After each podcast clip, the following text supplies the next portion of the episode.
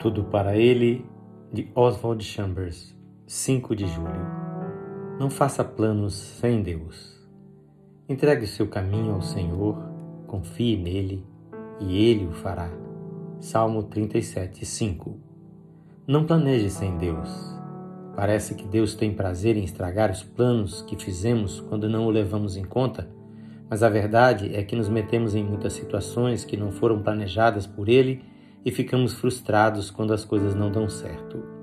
De repente, percebemos que estávamos fazendo nossos planos sem Ele, que nem mesmo havíamos nos lembrado de consultá-lo quando fizemos nossos planos.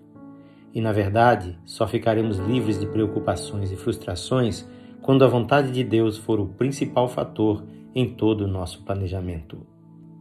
Costumamos colocar Deus em primeiro lugar quando planejamos atividades religiosas e espirituais mas tendemos a pensar que é inadequado e desnecessário colocá-lo em primeiro lugar nas questões práticas e cotidianas da nossa vida. Se tivermos a ideia de que devemos nos revestir de uma máscara de espiritualidade antes de nos aproximarmos de Deus, nunca nos aproximaremos dele. Devemos nos apresentar a Ele como realmente somos. Não faça planos tendo como principal motivo evitar o mal que pode nos acontecer.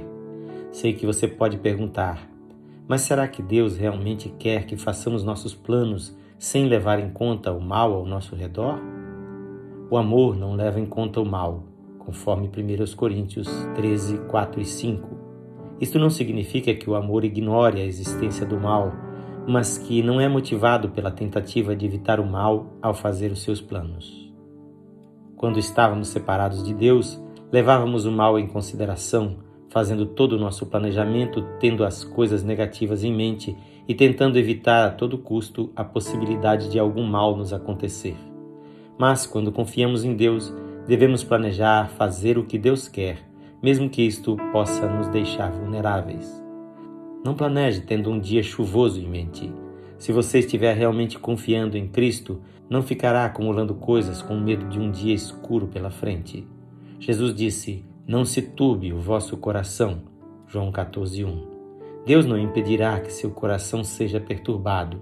É uma ordem dele que você precisa executar. Não deixe que seu coração se perturbe. Acerte sua atitude uma centena de vezes por dia se for necessário, até adquirir o hábito de colocar Deus em primeiro lugar e fazer seus planos confiando nele. Esta leitura é adaptada e gravada por seu amigo, Pastor Edson Grando que o Senhor Jesus lhe conceda um coração confiante para planejar sua vida com base na vontade de Deus.